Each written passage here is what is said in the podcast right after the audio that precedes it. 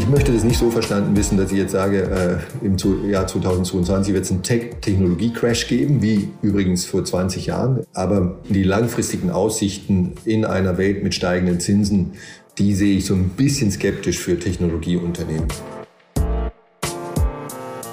Willkommen zum Scalable Capital Podcast. Meinen heutigen Gast, Dr. Gerd Kommer, muss ich eigentlich nicht groß vorstellen. Wer sich über Geldanlegen informiert, vor allem wenn es um langfristiges Geldanlegen womöglich noch mit ETFs geht, der stößt mit einiger Sicherheit auf Artikel, Videos oder Bücher von ihm. Und Gerd Kommer ist natürlich auch Gründer und Geschäftsführer von Gerd Kommer Kapital und Gerd Kommer Invest. Hallo, Herr Kommer.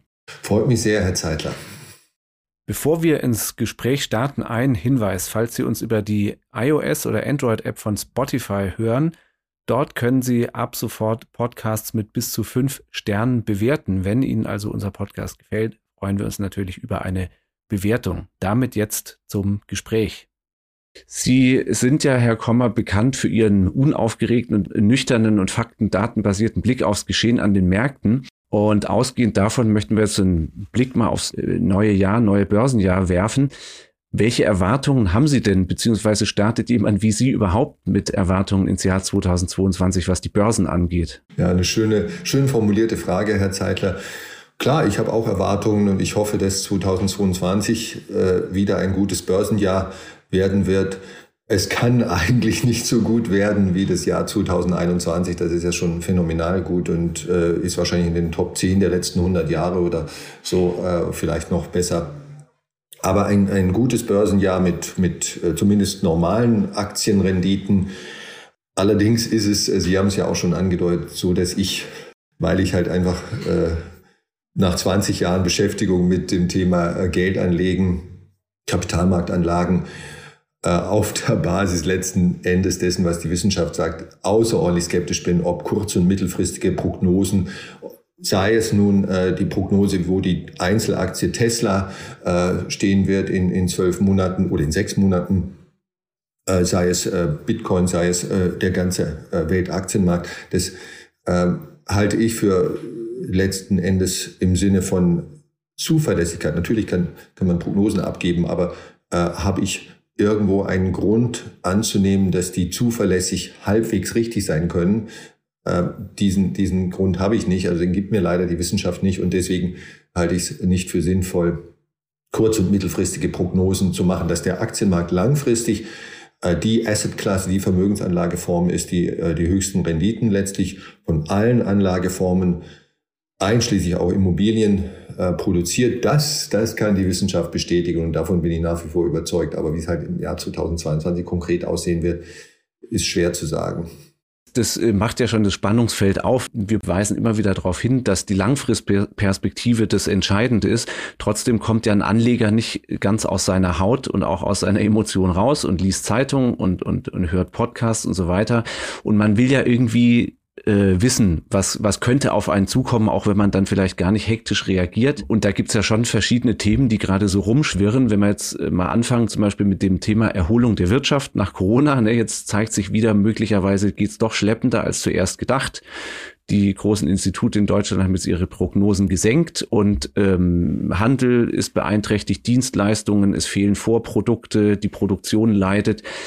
Ähm, was, was bedeutet diese Situation oder müssen wir natürlich relativieren, wahrscheinlich aus Ihrer Sicht. Was kann so eine Situation jetzt für Aktienmärkte bedeuten? Ja, sehr guter Punkt wieder. Also der Aktienmarkt ist ja quasi eine die abdiskontierte Zukunft, äh, wie, wie der Fachmann vielleicht sagen würde. Also praktisch die Erwartung der, der Gewinne oder Cashflows, um es noch genauer zu formulieren, äh, in der langfristigen Zukunft, nicht nur in den nächsten zwölf Monaten. Und ähm, mit anderen Worten, also salopp formuliert, äh, wie wird sich die Weltwirtschaft, wenn wir vom Weltaktienmarkt sprechen, in den nächsten 20, 30 Jahren reden? Das ist eigentlich, ähm, äh, Entschuldigung, entwickeln, das ist eigentlich, äh, was im Aktienkurs zum Ausdruck kommt. Und die Einschätzung dieser langfristigen Entwicklung in den nächsten 20, 30 Jahren, die kann natürlich schwanken. Und in, in, in so einer Corona-Situation, wie wir sie vor etwa zwei Jahren hatten, mit maximalem Pessimismus, gibt es einen Impfstoff oder wird es einen Impfstoff geben? Äh, wie, wie wird sich das entwickeln? Wird es quasi zur noch schlimmeren spanischen Grippe wie vor 100 Jahren? Ne? 20 Prozent der Weltbevölkerung könnte daran äh, zugrunde gehen und so weiter. Und das war ja damals unklar. Und dann ähm, führt so eine Unklarheit und Unsicherheit und Sorge und, und äh, äh, ja, in Zukunft gerichtet Risiko natürlich zu starken Einflüssen auf den Aktienmarkt. Das haben wir ja damals gesehen. Aber wichtig ist eben, dass äh, der Aktienmarkt eben nicht nur die nächsten zwölf Monate sind, sondern äh, schlussendlich alles, was sich quasi in, in einer abseh also, äh, ja, absehbaren äh, Zukunft, in Anführungszeichen absehbar, also nächsten 20, 30 Jahren entwickelt. Und da wird wahrscheinlich, das kann man in den Kursen äh, sehen, ist, ist ein Grundoptimismus da. Man denke daran, dass so Länder wie China und Indien, die in äh, der Zukunft natürlich ganz, ganz maßgeblich äh, die Entwicklung der Weltwirtschaft beeinflussen werden, ähm, neben den historisch wichtigen Ländern wie USA, Europa oder Regionen Europa. Aber da treten eben ganz andere Player noch hinzu und das ist eben auch äh, in diesen Kursen drin und nicht nur, ja, dass die, äh, das IFO-Institut in München äh, die Konjunkturprognose in Deutschland äh, für 2022 gesenkt hat. Jetzt, ähm, so, ein, so ein Thema wie Lieferengpässe ist ja jetzt natürlich nicht auf die deutsche Industrie beschränkt, ne? ähm, trifft ja weltweit äh, die ganzen vernetzten ähm, Liefer- und Produktionsketten. Ähm, verbunden damit ist ja ein Stück weit auch das Thema Inflation, ne? wenn es Knappheit an Vorprodukten gibt, wenn auch äh, Chipmangel ist, dann, dann steigen auch hier die Preise. Und wir hatten jetzt, also jetzt nenne ich wieder beispielhaft, äh, die Zahl für Deutschland hatten wir im November mit 5,2 Prozent ein historisches Inflationshoch. In den USA haben wir auch äh, noch höhere Inflationsraten zuletzt gehabt. Ähm, zum einen ist ja immer noch die Frage, äh, zu spüren, wie vorübergehend ist denn dieses Phänomen? Ne? Also dann wird wieder eingelenkt, ja, ist jetzt doch längerfristig, na, ist wieder ist ein vorübergehendes Phänomen. Haben Sie darauf eine Sicht? Mhm. Also ja, darauf habe ich eine. Wie, wie, Sie sagen, Herr Zeitler, es ist äh, keineswegs ausgemacht, äh, dass diese Inflation, die jetzt äh, im Vergleich zu dem, was wir im Schnitt der letzten zehn Jahre hatten, nämlich so anderthalb Prozent, und jetzt stehen wir in Deutschland bei fünf Prozent, in anderen Ländern teilweise höher, ähm, es ist noch nicht ausgemacht, ob das nachhaltig ist, also ob das dauerhaft ist, weil es eben diese Lieferketten-Thematiken gibt, auch äh, Energiekosten, also Ölpreis, der notorisch stark schwankt. Aber ähm, es ist, es ist äh, durchaus möglich, auch weil es eben diese Gelddruckpolitik, nenne ich es jetzt mal ein bisschen stammtischhaft, ähm, gegeben hat, der oder gibt äh, der ganzen Zentralbanken, nicht nur der EZB, und diese massiven Konjunkturprogramme, da hat übrigens die amerikanische Regierung ja viel, viel stärker noch Geld in den äh, Nachfrage, in den Kreislauf äh, gepumpt, Staatsausgaben als zum Beispiel äh, die europäischen Regierungen. Das alles kann ähm, durchaus zu einer nachhaltig dauerhaft höheren Inflationsrate führen. Das, das halte ich absolut für möglich, aber wie gesagt, würde es noch nicht als endgültig sicher äh, einstufen. Der Knackpunkt ist aber der, dass äh, Volkswirtschaften äh, durchaus okay, ich nenne es jetzt mal tatsächlich so ein bisschen salopp, okay damit zurechtkommen, äh, dass eine Inflationsrate irgendwo sich zwischen äh, zwei und zehn Prozent bewegt. Also äh, solange wir in diesem Bereich sind, ne, 10 Prozent ist schlechter als zwei Prozent, bitte mich da nicht äh, falsch verstehen, das ist schlechter für die Volkswirtschaft als, als zwei Prozent, aber, aber ein, ein Gemeinwesen und eine Volkswirtschaft wird, äh, glauben Sie es mir, ähm, im Normalfall, wenn jetzt nicht noch andere Dinge wie ein Weltkrieg oder, oder eine äh, gigantische e Epidemie dazukommen, äh, mit einer, äh, mit Inflationsraten in dem Bereich äh, äh, auch hohe einstellige äh, Zahlen auf die Dauer zurechtkommen. So war es in den 70er Jahren, 1970er Jahren hatten wir weltweit in allen westlichen Ländern ähm, hohe einstellige oder sogar zweistellige Inflationsraten, USA, Großbritannien, Frankreich, alle zweistellige Inflationsraten für mehrere Jahre. Deutschland war noch äh, damals quasi der, der niedrigste Inflationsweltmeister, sogar noch vor der Schweiz. Kleine historische Fußnote. Also selbst die Schweiz hatte in den 70er Jahren höhere Inflation als wir. Äh, mit, mit nur in Deutschland damals so im Schnitt 6, 7 Prozent ne, für ein ganzes Jahrzehnt. Und ich erinnere mich nicht an Hungersnöte oder, äh, äh, sagen wir mal, Unruhen oder Bürgerkrieg oder ähnliches, also wirklich schlimme Dinge, sondern ähm, die Arbeitslosigkeit stieg damals etwas. Fußnote, wir hatten ja auch ein äh, soziales Netz, das äh, das abgefangen hat. Ich will damit sagen, dass also solange wir äh, unterhalb von 10 Prozent bleiben, wir nicht äh, davon ausgehen müssen, dass gleich der Weltuntergang droht, sondern dass die Volkswirtschaften damit irgendwie zurechtkommen. Es wird holpern im, im, im Getriebe, ne? Aber wir werden damit zurechtkommen. Also mit, mit irgendwie zurechtkommen oder okay damit zurechtkommen, meinen Sie, dass, dass unser Gemeinwesen, wirtschaftliche Strukturen und so weiter weiterhin bestehen und nicht wesentlich in ihren Grundfesten erschüttert sind, oder? Genau, das meine ich und dass auch äh, die, die, die, die, die, es wird keine gigantische Massenarbeitslosigkeit geben. Ne? Der, der Begriff Massenarbeitslosigkeit, das kann auch jeder äh, anders verstehen. Ne? Äh, aus der Sicht der Gewerkschaften sieht es anders aus als aus der Sicht vielleicht eines äh, des Arbeitgeberverbandes. Aber also dass, dass wir weiterhin äh, steigende äh, Haushaltseinkommen, real steigende, also inflationsbereinigt steigende Haushaltseinkommen haben werden, dass wir ähm, ein, ein Gemeinwesen haben, das funktioniert im Wesentlichen, also mit anderen Worten, der Sozialstaat wird nicht zusammenbrechen, und äh, die Wirtschaft wird weiterhin wachsen. Das meine ich damit. Ne? Das ist, das ist in real time, wenn wir, wenn wir das alles erleben, steigende Inflationsraten, vielleicht auch steigende Arbeitslosenraten, nicht schön aussieht und sich schlecht anfühlt, das gebe ich gerne zu, das wird auch so sein. Aber wenn ich eben, das wollte ich damit tun, einen Schritt zurück äh, und auch mal so ein bisschen die historische Brille aufsetze, dann muss ich einfach sagen, und das ist nicht nur äh, abgeleitet aus dem Beispiel Deutschland, sondern auch aus dem Beispiel von zum Beispiel Ländern wie Großbritannien, die in den 70er Jahren ein zweistellige Inflationsraten mit einer 2 vorne hatten, also über 20 Prozent, teilweise drei, vier Jahre lang. Und, äh, und trotzdem gibt's Großbritannien noch und äh, so weiter. Also ein bisschen relaxter sein. Schlimm wird's erst, wenn äh, die Inflationsraten dauerhaft, nicht nur äh, ein Vierteljahr lang oder einzelne Monate, deutlich über 10, 15 Prozent sind. Dann fängt die ganze Geschichte an, wirklich unangenehm zu werden. Aber davon sind wir weit entfernt und ich halte das auch nicht für sehr wahrscheinlich. Jetzt, äh, wenn Sie sagen, bis zu 10 Prozent äh, kann eine Volkswirtschaft okay damit zurechtkommen und jetzt äh, gehen wir von der Volkswirtschaft auf die einzelne Anlegerin, den einzelnen Anleger, dann kann ich mir vorstellen, dass viele, die uns zuhören, da aber schon ein bisschen nervös werden, wenn sie an 10 Prozent denken. Die werden jetzt bei den 5,2 Prozent schon nervös und man fragt sich, was bedeutet denn das jetzt für mein Vermögen oder falls ich noch nicht das als Vermögen bezeichne für meine Altersvorsorge, die ich mir gerade aufbaue. Und damit verbunden dann die spannende Frage, wie gut schützen mich denn äh, Investitionen wie Aktien gegen die Inflation oder vor der Inflation? Genau, das ist, glaube ich, die Schlüsselfrage, die sich jeder stellen sollte.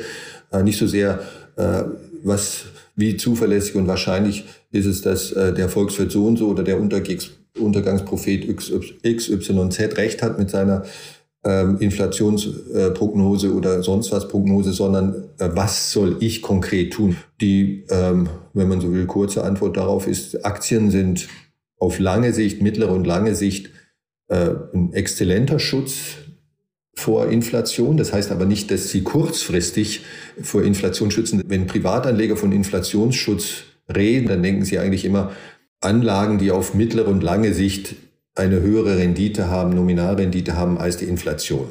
Ja, also ich verdiene mit, mit, mit Aktien auf lange Sicht mehr.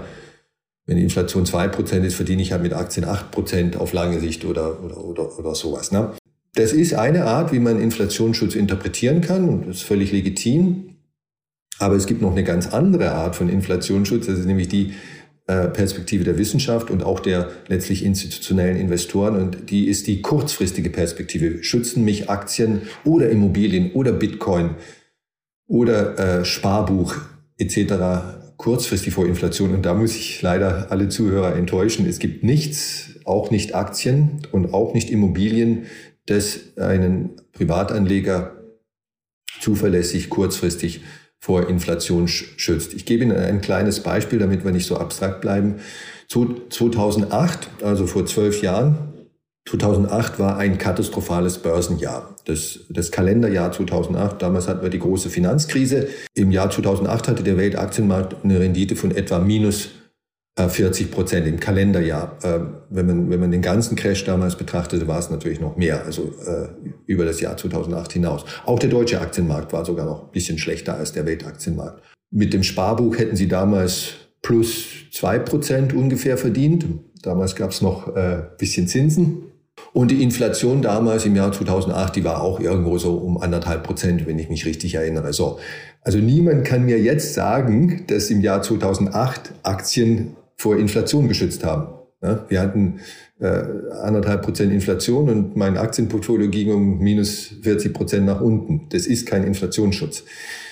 Ähm, also mit anderen Worten, Aktien schützen nicht gut vor Inflation kurzfristig, aber äh, und das ist, das ist auch eine relevante äh, Perspektive, sagt Ihnen jeder Wissenschaftler. Das gilt genauso für Immobilien, für Einzelimmobilien, die schützen auch nicht gut vor Inflation kurzfristig und auch nicht mittelfristig, aber langfristig sehr wohl. Und wenn der einzelne Anleger sagt, okay, ich habe Sorge vor einem ähm, Inflationsszenario, ne, dauerhaft äh, 5, 6, 7, 8 Prozent, dann muss er letzten Endes äh, seine, äh, sein Investmentportfolio, alle äh, Anlagen, die er hat, Richtung Sachwer Sachwerte ausrichten. Das heißt Aktien und Immobilien, eventuell auch ein bisschen Gold. Mhm.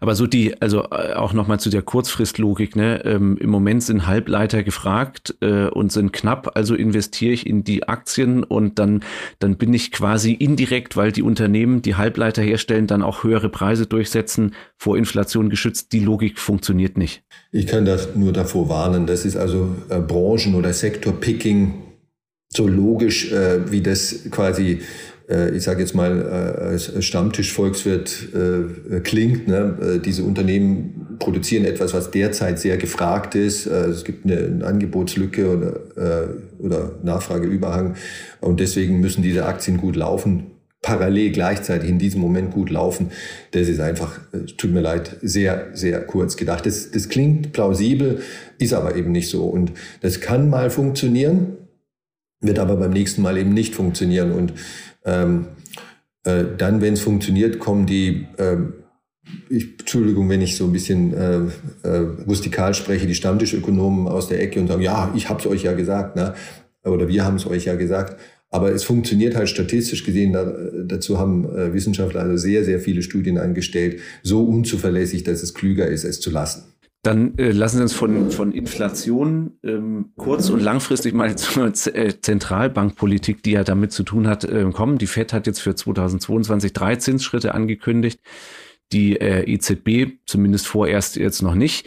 Äh, so die, auch hier generell die Frage, ähm, Zinsen erhöhen gilt ja nicht gerade als Booster für den Aktienmarkt. Ähm, auch hier, wenn Anleger sich da jetzt sich da drauf schauen und sich fragen, was kann das bedeuten, was ist da ihre Sicht drauf? Also wenn die Inflation, äh, wie wir jetzt gerade besprochen haben, dauerhaft höher sein wird, dann werden die Zentralbanken auch die kurz- und mittelfristigen Zinsen erhöhen, äh, soweit sie das beeinflussen können. Also Fußnote, Zentralbanken legen die Zinsen nicht fest, sie beeinflussen sie. Das ist nochmal ein deutlicher Unterschied. Ne? Der Markt äh, äh spielt da nämlich auch noch eine große Rolle und äh, den können die Zentralbanken nicht einfach so herumkommandieren. Es ist durchaus möglich, sogar sehr wahrscheinlich, dass die Zinsen, die super, super niedrigen Zinsen, die wir seit äh, einigen Jahren haben, jetzt allmählich wieder anziehen. Und ich denke, das ist ähm, auch kein Untergangsszenario für Aktien. Die haben recht, dass das per Saldo, wenn man, wenn man die letzten 100 Jahre betrachtet, ansteigende Zinsen eher schlecht sind für Aktien oder Immobilien. Ähm, aber das heißt auch nicht, äh, dass es einen äh, linearen, kausalen, deterministischen Zusammenhang gibt. Steigende Zinsen fallen die Aktien. Das, das stimmt absolut nicht.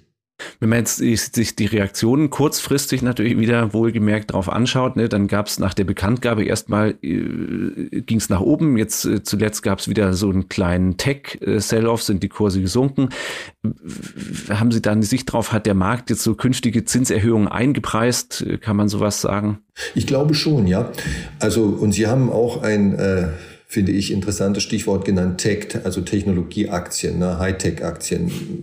Internetbasierte Aktien oder Hightech-Aktien, Technologieaktien, die sind äh, möglicherweise von ansteigenden Zinsen, sagen wir mal unter allen Aktien, äh, wenn, ich, wenn ich alle anderen 50 oder 100 Branchen betrachte, äh, negativer oder ungünstiger äh, betroffen als jetzt zum Beispiel Pharmaaktien oder äh, Maschinenbau oder Transport oder Automobil oder Einzelhandel. Der Grund ist, dass Technologieunternehmen, ob die jetzt Netflix heißen oder Facebook oder äh, weniger bekannte Technologieunternehmen, ähm, bei denen ist der Aktienkurs viel stärker davon beeinflusst, wie ähm, der Markt sehr langfristig, mit Betonung auf sehr langfristig, die Gewinnaussichten dieser Unternehmen betrachtet. Ne? Also Unternehmen wie ähm, Netflix und, und, und, und viele andere, die verdienen, also Technologieunternehmen, die verdienen in der Gegenwart relativ schlecht.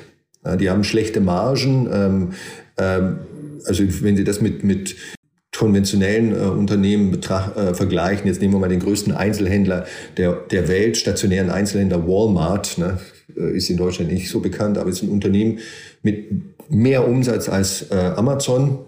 Walmart hat wesentlich höhere Margen, ne, also Betriebsgewinne, wenn Sie so wollen, Profitabilität, äh, als viele, als die aller, allermeisten Technologieunternehmen. Ne. Walmart ist ein Low-Tech-Unternehmen. Der Wert von, der Börsenwert von Walmart hängt sehr stark davon ab, wie jetzt äh, kurzfristig und mittelfristig die Ertragssituation von Walmart aussieht, die sehr gut aussieht. Ne?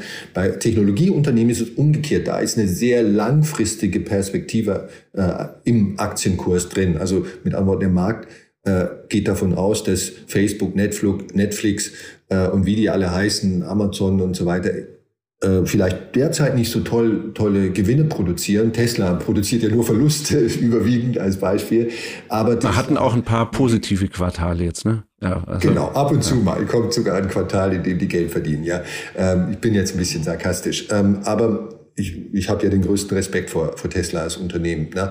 Aber der Wert von Tesla, der gigantische Börsenwert von Tesla, der basiert ganz gewiss nicht auf den Gewinnen, die Tesla 2022 erwirtschaften wird sondern auf den Gewinn in 10, 15, 20 Jahren. Das ist alles eingepreist. Und ähm, wer so ein bisschen, äh, Entschuldigung, Finanzmathematik kennt, der Abzinsungsfaktor für diese in der Zukunft, lang in der Zukunft, weit in der Zukunft liegenden Aktien, der wird sich umso, also wenn, die, wenn der Abzinsungsfaktor steigt unter sonst gleichen Umständen, also die Zinsen steigen, ja, dann werden Unternehmen, deren Gewinne sehr weit in der Zukunft liegen und nicht so sehr in der Gegenwart, die werden stärker leiden. Ja, weil, weil diese, die, diese Gewinne in der fernen Zukunft unter hohen Zinsen stärker, also geringer zu gewichten sind oder, oder weniger wert sind. Ne?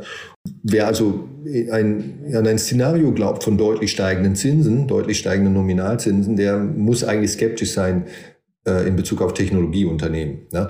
Und es gibt noch einen zweiten Grund, warum Technologieunternehmen so ein bisschen eine ambivalente Geschichte sind derzeit äh, ist, weil sie sehr, ohnehin sehr, sehr, sehr hoch bewertet sind. Also der, der globale Aktienmarkt ist gar nicht wirklich hoch bewertet. Er ist ein bisschen äh, höher bewertet als normal. Das ist aber, sollte niemanden äh, für sich genommen äh, jetzt äh, große Albträume bereiten. Der Technologiesektor, der Hightech-Sektor, das ist das Segment, das wirklich hoch bewertet ist. Ja? Also ich, er ist generell empfindlich gegen höhere Zinsen und dann kommt noch hinzu, dass, ähm, dass äh, er ohnehin schon sehr hoch bewertet ist, also sehr hohe Kurs-Gewinn-Verhältnisse und wie auch immer die Kennzahlen lauten, heißen hat. Und ich möchte das nicht so verstanden wissen, dass ich jetzt sage, äh, im Jahr 2022 wird es einen Tech-Technologie-Crash geben, wie übrigens vor 20 Jahren äh, in der Dotcom-Krise, als Technologieunternehmen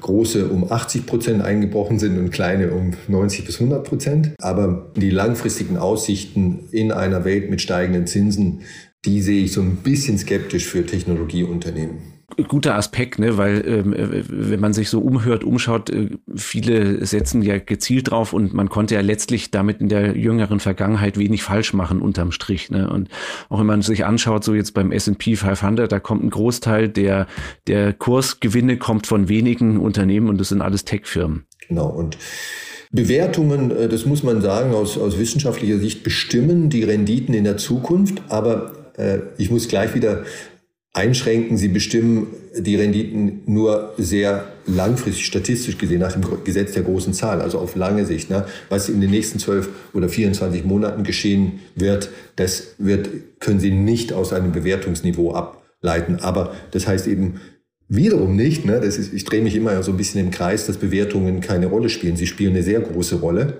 aber eben nicht kurz- und mittelfristig. Hochbewertete Assetklasse oder ein einzelnes Unternehmen, das kann zehn Jahre hoch bewertet bleiben, bevor entweder äh, der, der Marktkurs äh, runtergeht und die Bewertung damit korrigiert oder äh, die Gewinne dann endlich mal anziehen. ja, äh, das Wachstum endlich mal sich materialisiert äh, und dadurch quasi die Bewertung wieder realistischer wird. Aber das kann, kann wie gesagt, viele Jahre dauern. Und, und, und genauso gut kann eine Unterbewertung sehr lange äh, sich fortsetzen.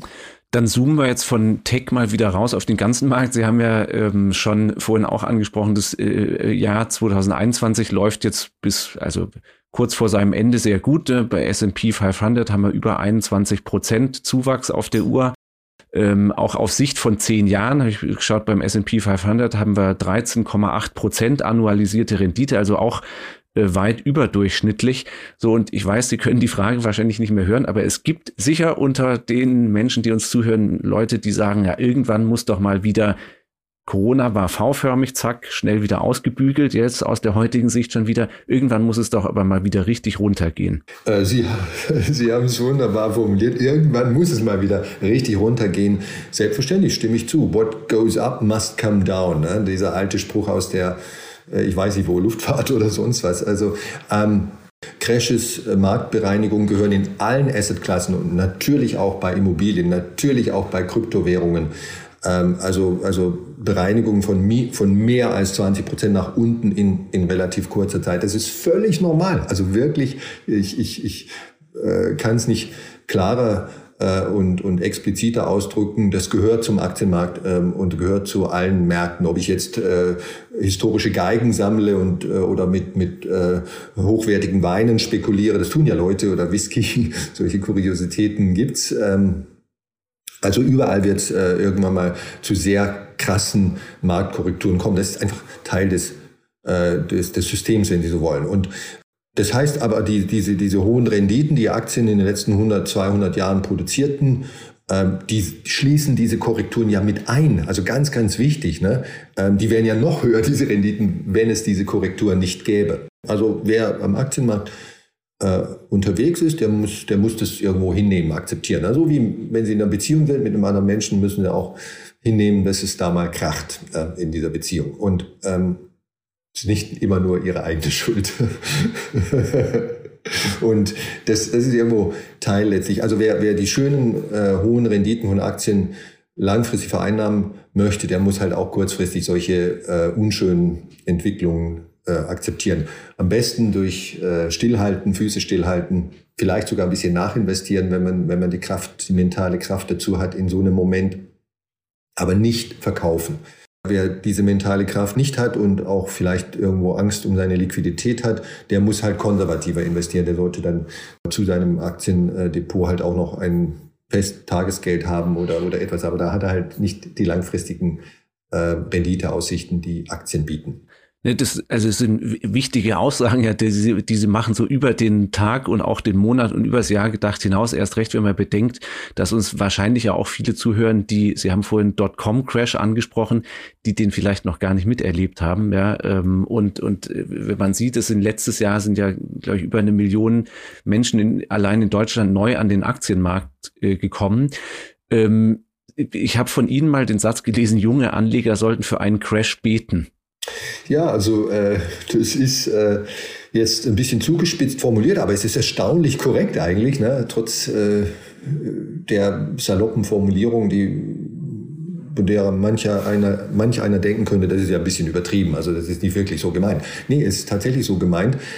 Äh, wir hatten ja vorhin äh, gemeinsam quasi festgestellt, dass äh, Crashes normal sind, ne? also einfach irgendwo Teil äh, des ganzen Regelwerks sind, Teil des Spiels sind, wenn man mal so ausdrücken möchte. So und wenn ich jetzt einfach unterstelle, dass eigentlich klar ist, dass die Weltwirtschaft oder der Weltaktienmarkt so ausgedrückt irgendwo eine reale Rendite von sechs Prozent langfristig oder plus Inflation acht, neun, zehn Prozent, je nachdem, wie hoch die Inflation ist, produziert. Ne? Das ist das das ist ein Gege kann ich als gegeben annehmen. Das war in den letzten 100 und 200 Jahren so trotz Weltkriegen und Weltwirtschaftskrisen, ähm, weil, weil es halt äh, knapp acht Milliarden Menschen gibt auf der Welt und die müssen äh, Güter und Dienstleistungen äh, konsumieren, weil sie sonst nicht überleben könnten. Und irgendjemand muss diese Güter und Dienstleistungen produzieren. Das sind die Unternehmen, in die wir investieren.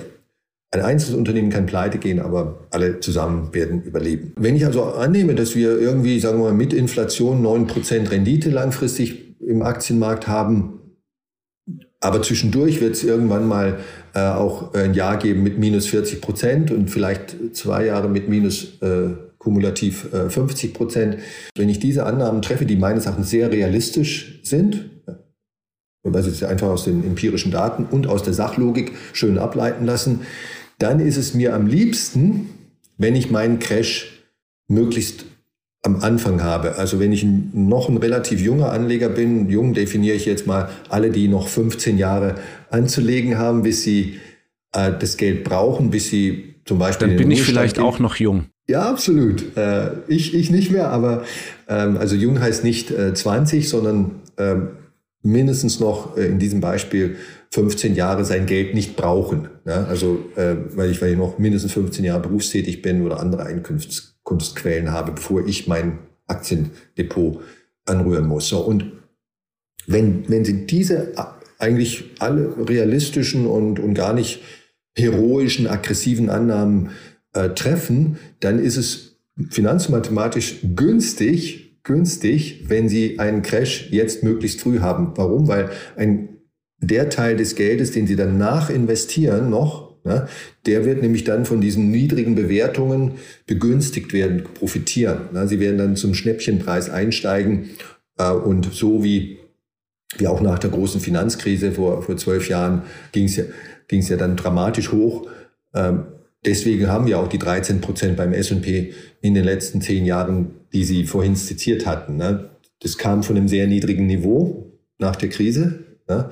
Und dann sind solche Zahlen besonders attraktiv und besonders hoch. Also ähm, meines Erachtens muss jemand, der, der sich so ein bisschen mit Finanzgeschichte, Finanzmarktgeschichte befasst hat und, und noch relativ jung ist, vor einem Crash keine Angst haben. Er müsste keine Angst haben, sagen wir mal so. Dann ist also vor dem Hintergrund ähm, nicht unbedingt, weil wir mit, äh, weil wir für nächstes Jahr, für 2022 mit einem Crash rechnen, aber auch falls der kommen sollte, also der Zeitplan jetzt, aber auch zu anderer Zeit eh günstig, äh, den Sparplan aufzusetzen, falls man es noch nicht gemacht hat. Genau, ja, also äh, globale Aktien sind heute nicht, nicht, nicht nennenswert überbewertet, also irgendwo so im normalen Bereich bisschen, bisschen höher.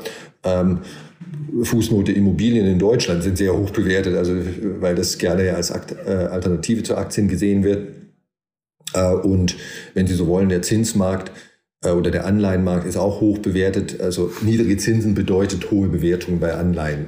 Ähm, also von den drei Hauptalternativen Aktien, Immobilien und zinstragende Investments sind Aktien relativ gesehen am günstigsten bewertet. Ne? Ähm, äh, und infolgedessen gibt es aus der Brille keinen Grund, jetzt nicht zu investieren oder seinen, seinen Sparplan endlich mal zu starten oder endlich mal anzufangen, nicht mehr an der Seitenlinie zu warten. Also ich, ich kann nur jeden äh, ermuntern und ermutigen, äh, jetzt zu beginnen, ähm, und nicht zu glauben, er müsste, er oder sie müsste auf den nächsten Crash warten, weil das dann so ein bisschen, weil das vielleicht ein günstiges Einstiegsniveau dann wäre oder sowas, sondern Peter Lynch, der, der große äh, Fondsmanager, legendäre Fondsmanager, hat mal gesagt, beim Warten auf den Crash wurde mehr Geld verloren und in den Sand gesetzt als beim, als im Crash selbst. Und das ist ein weises Wort. Wenn wir jetzt äh, uns anschauen, worin ähm, Anleger investieren, auch vielleicht gerade junge, die kommen, dann äh, sind es ja schon auch immer mehr äh, Geld, das in ETFs fließt. Äh, von Morningstar gibt es Zahlen, dass bis Ende November im Jahr 2021 um die Hälfte mehr Geld in ETFs weltweit angelegt wurde als in den ersten elf Monaten 2020. So, ähm, also was Sie ja schon unter anderem seit Jahren ähm, predigen, ähm, scheint irgendwie zu funktionieren, zu fruchten, zu verfangen. Sind Sie manchmal trotzdem frustriert, wenn Sie dran denken, wie lange Sie das Thema ETF schon predigen und äh, würden Sie hoffen, dass es schneller vorangeht oder? Ach, ich bin frustriert. Ich bin nicht frustriert. Ich freue mich, dass äh, jetzt quasi auch in Europa, in Deutschland speziell äh, junge Menschen und, und die Bevölkerung insgesamt, die Mitbürger erkannt haben, dass Aktien oder anscheinend erkannt haben, äh, ganz klein bisschen Disclaimer muss ich nur einfügen, ähm, dass, dass Aktien eine sinnvolle, ein, ein, ein essentieller Teil der Altersvorsorge für normale Haushalte sein sollten und, und das auch endlich dann umsetzen. Äh, und ETFs sind die cleverste Art aus meiner Sicht in Aktien, also für normale Privatanleger, die cleverste Art in Aktien zu investieren, weil es sehr einfach ist, sehr transparent ist, äh, von der rechtlichen Struktur her sehr, sehr sicher ist, äh, weil es Diversifikation, also breite Streuung äh, bringt. Das kann ich mit Einzelwerten eigentlich als normaler Mensch gar nie, nie erreichen und auch nicht zu vertretbaren Kosten erreichen. Also ETFs haben viele, viele Vorteile, sind hat mal irgendjemand gesagt, äh, die, die, die wichtigste Innovation äh, im Finanzmarkt in den letzten 50 äh, Jahren sind Indexfonds. ETFs sind eine Form von Indexfonds. Und wir sind in Europa und in Deutschland im Speziellen noch lange, lange und weit, weit, ich wiederhole es jetzt ganz deutlich, hinter den Amerikanern im Sinne von ETF-Investments. Also das Potenzial letztlich dieses äh, Finanzproduktes in Deutschland, Europa ist noch längst nicht ausgeschöpft, wenn man sich die USA als äh, Orientierungsmarke anschaut. Dann sind wir gespannt, wie es weitergeht. Wir sind damit am Ende des Gesprächs. Herr Kommer, herzlichen Dank. Ich danke Ihnen, Herr Zeitler, hat Spaß gemacht. Und an alle, die uns zugehört haben, danke für Ihre Zeit und äh, wieder der Hinweis, wenn es Fragen, Anregungen gibt zu dieser Episode oder darüber hinaus Themenvorschläge, dann bitte eine E-Mail schreiben an podcast@scalable.capital.